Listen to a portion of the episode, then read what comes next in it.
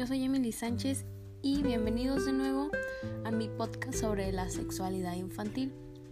En este mm, tercer episodio quiero este, hablarles un poco sobre la importancia que es hablar con tus pequeños sobre la identidad sexual.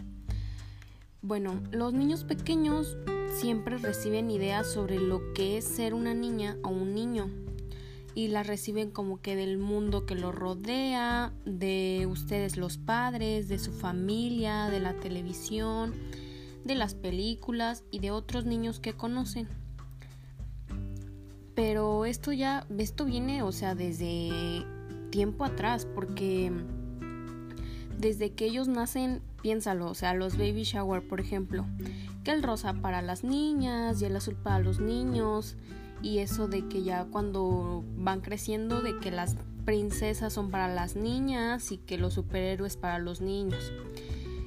Bueno, no digo que haya algo de malo con los colores azul y rosa, pero sin embargo en varias ocasiones los juguetes, libros y palabras que escogen ustedes como padres dan como ese mensaje de que hay una manera correcta e incorrecta de que los colores sean de niño o de niña o de los juguetes, claro, como de que no, no lo agarres porque eso es de niña o no lo agarres porque eso es de niño.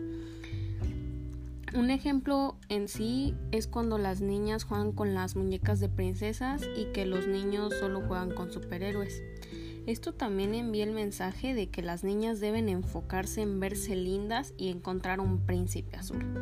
Y en los niños pasa de que deben concentrarse más que nada en pelear y ganar, o sea, ese es como el mensaje que les da a ellos.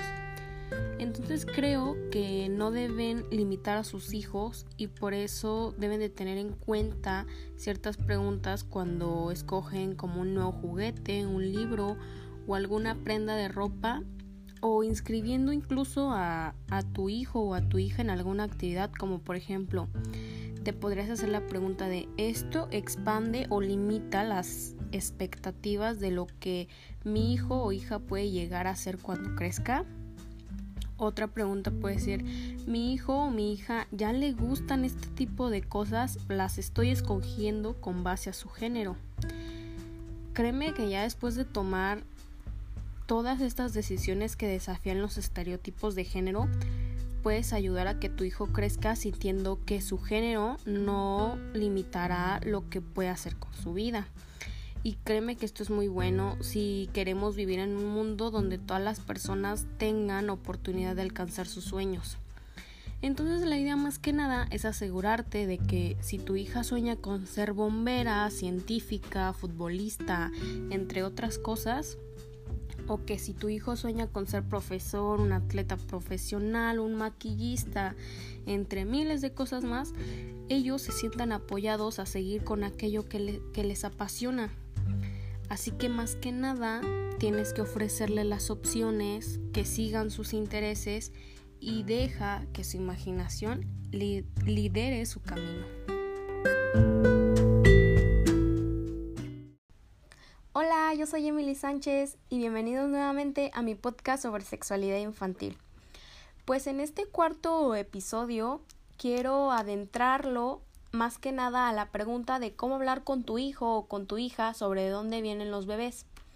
Créeme que no hay una manera de evitarlo, pues en algún momento tu pequeño o tu pequeña te van a preguntar de dónde vienen los bebés. Y es muy normal porque los niños en esta etapa sienten mucha curiosidad sobre el embarazo y la reproducción. Y también no te preocupes porque no necesitas ser una experta o un experto en el tema o eso de que les tienes que explicar a detalle más que nada, creo que lo importante aquí es que estés abierto y disponible para cuando quieran hablar y puedas darles como unas respuestas simples y que ellos puedan entender.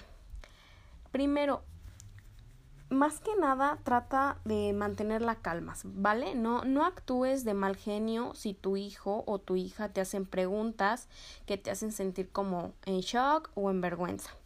Es muy normal que los pequeños no saben que hablar de estos temas es incómodo para los adultos. Más que nada tienes que manejarlo de forma abierta y tranquila. Tienes que enviarle el mensaje de que está bien que se acerquen a ti para hablar al respecto de una buena forma y más que nada creo que puedes comenzar preguntándoles de dónde surge su duda. Mm, ¿Por qué se están preguntando cómo nacieron? O sea, si lo escucharon de un amigo o si lo escucharon en la televisión y esas cosas. Creo que esto te ayudará a establecer una mejor respuesta. Creo que con los más pequeños lo ideal es ser simple y directo. Por ejemplo, puedes decir que un bebé crece en la panza de una mamá y sale de su vagina. Esto puede ser suficiente para satisfacer su curiosidad. Pero si te preguntan cómo se mete el bebé en la panza, pues puedes decir algo como que la mayoría de las mujeres tienen pequeños huevos que son óvulos en una parte especial de su estómago y la mayoría de los hombres tienen pequeñas semillas llamadas espermas y si el esperma y el óvulo se juntan pueden puede crecer y formar un bebé. Tienes que verificar también si ellos entendieron después de que tú les diste su una explicación. Y tienes que animarlos a seguir conversando con preguntas como eh, tú les puedes decir después de la explicación que tú les quieras dar, puedes decirles, ¿esto responde tu pregunta o qué más quieres saber? Créeme que ya es muy tu decisión la cantidad de detalles que tú quieras darles, basándote más que nada en conversaciones anteriores y lo que crees que tu hijo o tu hija es capaz de entender. Hay muchas, muchas y infinidades de maneras de hacer una familia y los niños de esta edad tienen una total capacidad de entender la reproducción en forma que incluye a los padres de la familia LGBT, así como las familias que se formaron a través de la adopción, gestación suborgudada o asistencia reproductiva. Puedes decirles cosas como que algunas familias tienen una mami y un papi, o algunas tienen dos mamis o también como algunas dos papis o algunas veces el óvulo necesita un poco de ayuda de otras personas para que nazca un bebé. Es que es muy importante que los pequeños entiendan que algunas personas tienen bebés y otras no. Es una responsabilidad muy grande y una elección personal, y lo que funciona para una persona no necesariamente lo hace para la otra. Los niños también pueden entender que hay formas de evitar un embarazo. Puedes decirles algo como hay cosas que la gente puede usar para evitar que el espermatozoide llegue al óvulo y no se y así no se pueda obtener un bebé. Hay investigaciones de hecho que demuestran que tener conversaciones abiertas y honestas sobre estos temas no alienta a los niños a tener relaciones sexuales a tempranas edades. En cambio, le muestras a tu hijo que puede hablar contigo si necesita información o ayuda y esto genera mucha confianza. Entonces creo que es muy muy necesario que siempre hables con él o con ella y le transmitas tu confianza para que ellos puedan seguir haciéndote las preguntas y tú puedas contestárselas para que no se queden con ninguna duda.